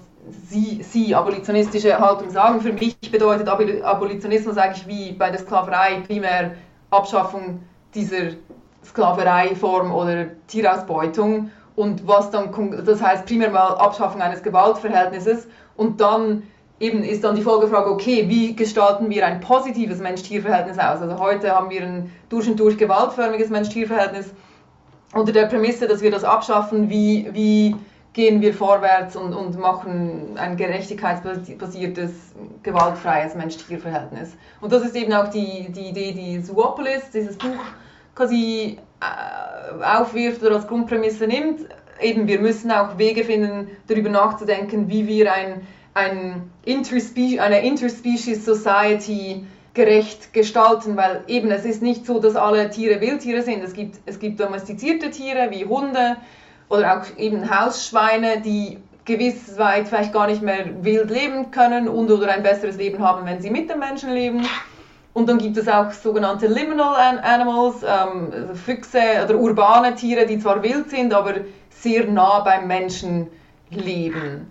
Da gibt es halt verschiedene Ansprüche für diese, für ganz wilde Tiere, für Liminal Tiere oder Grenztiere und eben domestizierte Tiere. Und ich, ich persönlich denke schon, dass es Raum gibt für Haustierhaltung in einer idealen Gesellschaft. Das muss halt alles eben Gerechtigkeits basiert sind und äh, sein und, und äh, die Rechte dieser Tiere respektieren. Also heute mm, ist es ja wirklich dem Goodwill von Menschen überlassen, ob ein Haustier gut behandelt wird oder nicht. Also so, Haustiere sind zwar privilegiert im Vergleich zu Nutztieren, aber dennoch gibt es da ganz schlimme, ganz schlimme ähm, ja, Missbräuche von, von Haustieren oder nicht mal böswillige, sondern einfach aus Unwissen oder weil es nicht so wichtig ist oder weil man das Geld nicht ausgeben will. Also das, ja, idealerweise oder ein, eine gerechtigkeits- und tierrechtsbasierte Ausgestaltung von Haustierhaltung würde natürlich schon anders aussehen. Ja. Allein der Mops als Wesen ist ja schon das Zeichen. Also die, die Zucht eines Tiers, was dauerhaft unter Atemproblemen leidet, ist ja schon der, der Hund kann unter Umständen während seiner Lebzeit die das, weiß ich nicht, Himmel, Himmel auf Erden so gesehen bekommen, aber alleine schon die Tatsache, dass er, dass der Hund so gezüchtet wurde, ist ja schon fraglich, ob das sinnvoll ist. Ja, absolut. Ich habe gerade jetzt letztes Wochenende mit zwei Möpsen verbracht ja. und die sind zwar super süß, aber ja, das ist schon, also jegliche Bewegung löst bei denen eigentlich schon ja, ein bisschen Atemnot aus und das ist, also, aber dann ist das ist dann auch wieder ganz eine schwierige Frage, okay, und die stellt sich ja bei Menschen auch, bei Menschen mit Behinderung zum Beispiel, ist es besser, gar nicht erst geboren zu werden ja. oder ist das Leben trotzdem lebenswert? Who are we to decide? Also ich, Exakt ich denke, ja, lebenswertes Leben, das ist sehr subjektiv und individuell und ich glaube, ist es vielleicht, keine Ahnung, ja, ob es besser ist für den Mops oder wäre gar nicht erst geboren worden zu sein oder ob der Mops dann trotzdem noch ein schönes, also hat sicher ein schönes Leben. Aber die Frage ja. ist, ob wir, ob wir es zulassen sollten, dass genau diese Art von Tier bewusst gezüchtet wird, was ja ein Unterschied ist zwischen das der stimmt. Akzeptanz, ähm, dass es unter Umständen als zufällige Mutation so gesehen ähm, entsteht, da, da würde ich definitiv auch den Punkt sehen. Und den anderen Punkt, den du vorhin auch schon mal angesprochen hast, den ich, glaube ich, ganz wichtig in dieser De Debatte finde, also ich habe mich jetzt nicht intensiv damit vorher beschäftigt und merke jetzt schon, naja, was das, sage ich mal, für eine, für eine Kette an Herausforderungen mit sich zieht. Wenn wir sagen, dieses doch aus, aus meiner Sicht sehr offensichtliche, wir brauchen Rechte für Tiere, wir brauchen diese Rechte, aber was zieht das alles nach sich? Weil das ist ja eine riesige ähm, Herausforderung, das vorab so gesehen eigentlich äh, zu machen. Aber ich habe, ich glaube, da hast du mit vorhin mit der Praktikabilität einen ganz wichtigen Punkt auch angesprochen. Ich glaube, es ist ganz wichtig, dass man mit den Tierrechten auch dann eventuell in der Form anfängt, dass es erstmal auch gar nicht für jede Situation, die überhaupt denkbar ist, schon eine Rechtsgrundlage dann gibt oder ein Gesetz gibt, sondern dass man, wie wir das in vielen Bereichen haben, Gesetze haben, die gar nicht explizit bestimmte Dinge vorgeben oder sagen, die aber dann, ihr beiden werdet es als Juristen natürlich definitiv besser wissen, aber die praktisch dadurch durch ihre Formulierung eben so einen Rahmen setzen, der dann nachher ausgelegt wird und damit dann eben ganz viele Sachen abdeckt, so im Sinne von, es muss im, im Wohle des Tieres gehandelt werden oder was weiß ich was, was dann so gesehen halt ganz viele Sachen mit in, in, äh, einbezieht und dann klärt irgendwann ein Gericht dann in, in sechs Instanzen, ob die Mobszucht äh, Tierquälerei ist oder ob das äh, legitim ist. Also da bin ich mal ganz gespannt, auch was, was das dann gibt und welch, zu welchen äh, raffinierten Kniffen da äh, dann ge gegriffen wird. Die berühmten Einzelfallentscheidungen, die dann nach und nach irgendwie kommen müssen, um da so, dadurch sich eine ja, Rechtsgrundlage irgendwie Urteils oder durch Rechtsprechung sich einen Rechtsrahmen zu, zu gestalten. Ähm, aber du, äh, das ist ja tatsächlich eine, eine interessante Frage, weil ich erinnere mich an einen Punkt, da war ich irgendwann mal in einem botanischen Garten und da hatten die einen Käfig, wo Affen auch drin waren.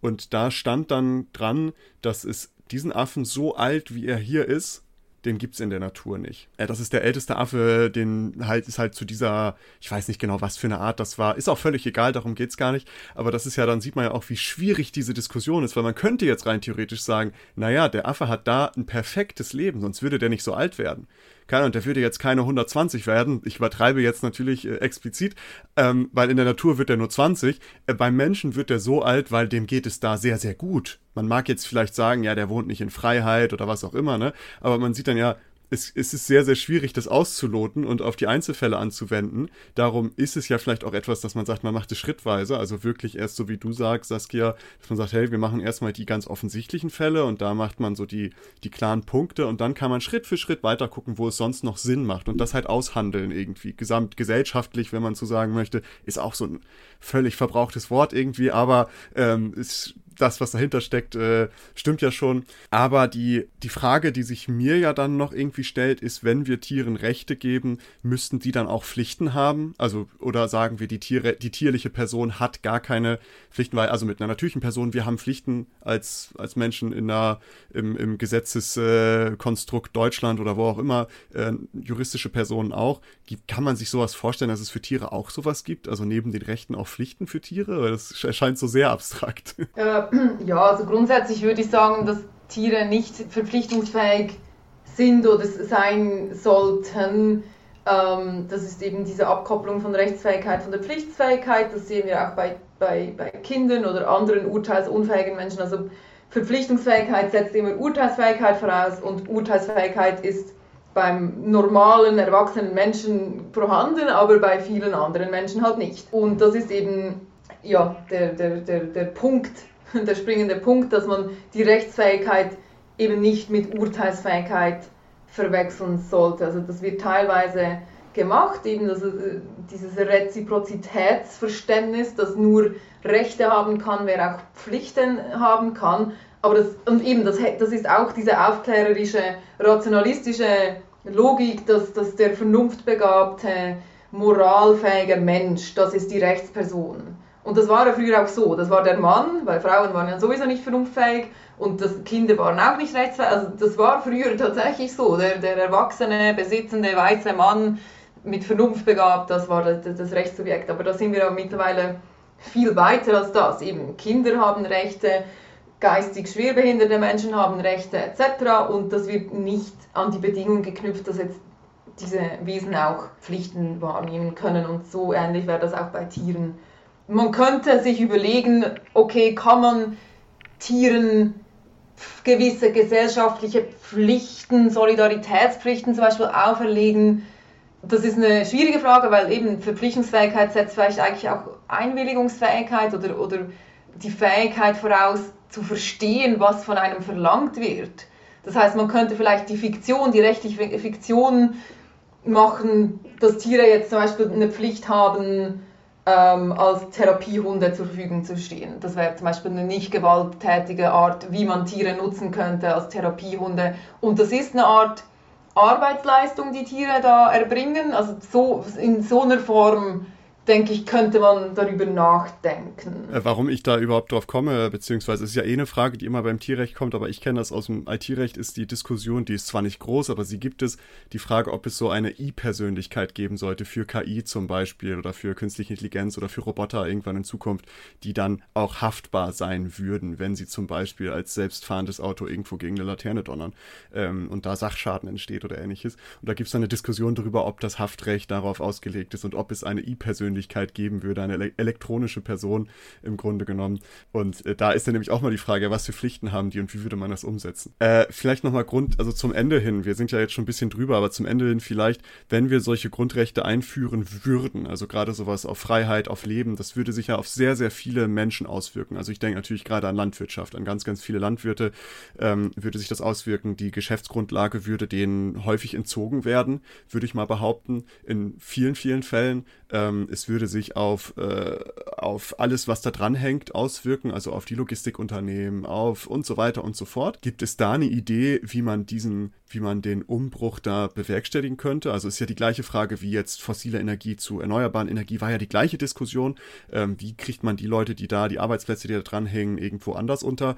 Äh, gibt es da schon irgendwie eine Diskussion, ob man da staatlich irgendwie eingreifen sollte, ob es Substitutionsgüter geben sollte oder Geld, Transferleistung oder ähnliches? Gibt es dazu irgendwie eine Idee, wie man das gestalten könnte? Ähm, ja, also Just Transition wird auch so äh, quasi als Schlagwort, ist das wahrscheinlich eine Hilf hilfreiche, ein hilfreiches Konzept, um über eben, es kann nicht von heute auf morgen die ganze Landwirtschaft abgeschafft werden, alle Nutztiere sterben aus und alle dadurch beschäftigten Menschen sind arbeitslos. Also das ist ein Prozess, der nicht von heute auf morgen komplett und ideal und perfekt umgesetzt werden kann, aber eben, man muss mal irgendwo anfangen und Schritt für Schritt in diese Richtung gehen, wie das eben halt auch beim Klimawandel der Fall ist. Also das, das sind starke Einschnitte teilweise in die, in die Wirtschaft, in unser Privat, in unser Leben, wie wir unsere Lebensweisen die vielleicht nicht von heute auf morgen akzeptiert oder umgesetzt werden können, aber man muss irgendwo mal anfangen.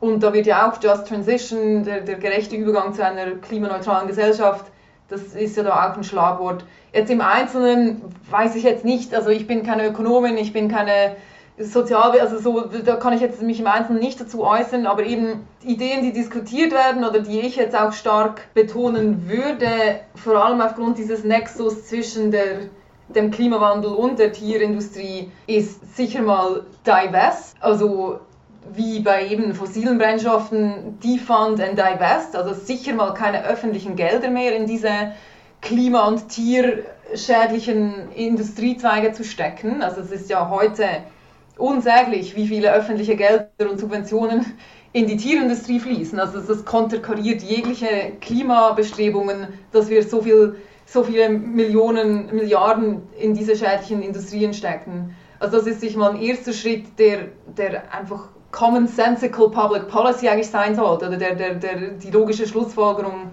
von, von Klimaneutralitätsbekundungen. Ähm, dann zweitens kann man darüber diskutieren, ob man Fleisch oder andere Tierprodukte auch äh, stärker besteuert also sicher mal diese, diese Mehrwertsteuerprivilegierung aufhebt und, und vielleicht sogar eben stärker besteuert, sicher stärker besteuert als pflanzliche oder, oder klimafreundliche Produkte. Und dann dritter Schritt, eben dann replace or abolish, also replace, das ist ja jetzt groß im Kommen, dieses Cellular Meat, Clean Meat, also die Reagen, im Reagenzglas quasi kultivierten, also das ist Fleisch, aber halt nicht von einem toten Tier, sondern hergestellt durch, durch keine Ahnung, biologische Prozesse oder ja, die Technologie im Einzelnen kenne ich jetzt nicht, aber eben Clean Meat. Und dann eben gibt es ja die ganzen veganen äh, Alternativen, sowieso Tofu und Seitan und was weiß ich. Und eben halt sich schrittweise auf diesen Abolitionismus dann einstellen. Also dass, dass eben irgendwann mal vielleicht ein Fleischproduktionsverbot äh, in Aussicht steht äh, es erscheint mir auch sinnvoll, also so diese Schrittweise. Und ich verstehe auch, also ich habe häufig die Diskussion, ob man so Reagenzglasfleisch essen würde. Ist ja generell die Frage Gentechnik und alles, was aus dem Labor kommt, ist immer schlecht.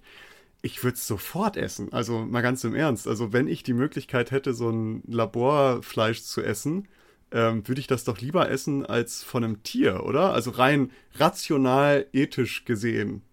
Ohne das jetzt irgendwie ideologisch aufzuladen, sondern einfach ganz davon objektiv oben drauf zu gucken, ähm, wäre das eigentlich interessant, aber darum geht es ja auch gar nicht. Ich habe generell sehr, sehr viele interessante Sachen hier mitgenommen, weil ich habe noch nie so tief über die rechtliche, also über Tierethik schon, weil da, darum, da kommt man ja auch gar nicht mehr dran vorbei irgendwie momentan, ähm, aber so um die rechtliche Implikation und wie das sich in der Rechtswissenschaft gerade irgendwie diskutiert wird, äh, wo du dann ja auch Teil von bist, Saskia, und wie sich das vielleicht irgendwie gestalten könnte und die Ideen dahinter. Ich nehme mit, es gibt da noch sehr, sehr viel Diskussionsbedarf, wie überall in der Rechtswissenschaft, aber da gibt es schon erste coole Ideen und äh, ich bedanke mich sehr, sehr herzlich für deine Zeit und dass du hier uns das mal irgendwie erklärt hast mit deiner Expertise. Und wir haben so, ein, so, ein, so eine kleine Tradition hier bei diesem Podcast. Ganz am Ende stellen wir immer eine Frage, die gar nichts mit dem Thema zu tun hat. Und dann machen wir einfach mal so eine kleine Antworten wir darauf. Und ich reite jetzt natürlich den Zug, wortwörtlich das 9-Euro-Ticket kommt. Habt ihr eine Stadt in Deutschland, wo ihr sagt, da muss man unbedingt mal hinfahren. Das ist so schön, jetzt wo das 9-Euro-Ticket da ist,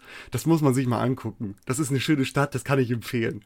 Denn äh, man hört ja immer nach Sylt so, alle sagen immer, ja, nach Sylt fahren wir jetzt alle. Und das ist ja das, das große, der große Witz geworden, der Meme im, das Meme im Internet. Aber gibt es tatsächlich Orte, wo man sagt, da würde man hinfahren. Ihr könnt noch ein bisschen überlegen. Ich kann vielleicht mal drauf, drauf erstmal anfangen, weil ich habe mir ja schon Gedanken gemacht. Fahr gerne ans Meer und das genieße ich sehr. Äh, und ich finde so diese Ecke Kiel und Lübeck sollte man sich mal angucken.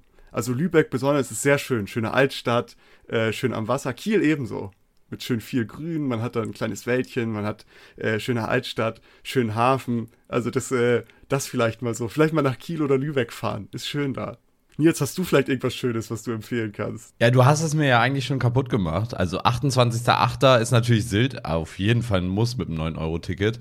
Ähm, aber abseits davon ist jetzt auch wahrscheinlich kein Geheimtipp, aber Münster ist natürlich super schön, kommt man auch gut mit dem Regionalzug hin. Also von daher äh, definitiv auch irgendwie ganz schön. Und ich bin mir nicht ganz sicher, aber ich könnte mir vorstellen, wenn ihr in Münster seid, könnt ihr sogar wahrscheinlich mit dem 9-Euro-Ticket ziemlich sicher bis nach Enschede kommen, also Holland, ähm, weil da gelten eigentlich immer die normalen Regionaltickets. Dementsprechend Enschede dann auch mitnehmen, ist auch ganz schön. Ja. Es ist natürlich auch gemein, dir die Frage zu stellen, Saskia, so als äh, nicht nativ Deutsche, sage ich mal. Aber hast du vielleicht Heidelberg? Vielleicht ist Heidelberg auch ganz schön. Also ich habe jetzt die ganze Zeit überlegt und ich, ich bin A, eben eine ziemliche Schweiz-Landschaft. Fan, also von daher habe ich nur die Ideen, äh, Bergregionen in der Schweiz oder so. In äh, Deutschland, ja, nee, aber ich muss sagen, Heidelberg ist auf jeden Fall eine Reise wert. Also es ist, ähm, oder generell ja in Süddeutschland auch zu, zu, also angrenzend an Frankreich oder zur Schweiz, da gibt es unglaublich viele schöne Ecken mit Wein, mit Weinbergen und, und es ist ziemlich warm und, und sonnig. Also Heidelberg und oder Umgebung ist, ist sicher eine Reise wert. Aber, aber jetzt vielleicht doch nochmal umschwenken. Hast du einen Geheimtipp für die Schweiz, wo man sagt, das ist jetzt ab von all den Wegen, wo man sonst als Touri hinkommt, so Basel, Zürich, was weiß ich. Hast du so den, den Geheimtipp, wo, wo man hin sollte? Lauterbrunnen. Lauterbrunnen, okay. Wunderschön. Klingt auch schon sehr idyllisch, der Name allein schon. In den Bergen mit Felsen und Wasserfällen und das ist das Mekka für ähm, das Wingsuit-Zeug. Ah, okay. Oh, Leute, okay. die von den Bergen springen und genau, das ist das Weltmekka für Wingsuit oder wie also oder Base Jumping. Ja. Aber nicht, dass ich das mache, aber es ist einfach wunderschön von der Berglandschaft. Ent, entspringt da wohl der, der lauter Bach? oh. Auweia. Da kam noch der Tiefflieger ja. zum Ende hier vorbei. Du, besser wird's, glaube ich, auch nicht mehr in dem Sinne. ähm, ja, in dem Sinne, tolle Reisetipps, aber erstmal vielen, vielen Dank für den fachlichen Input. Äh, fand ich sehr interessant. Ich werde einiges mitnehmen und darüber nachdenken müssen. Äh, viel. Und in diesem Sinne würden wir das jetzt auch schließen. Danke, dass ihr zugehört habt. Bis zum nächsten Mal und äh, tschüss. Vielen Dank. Danke euch.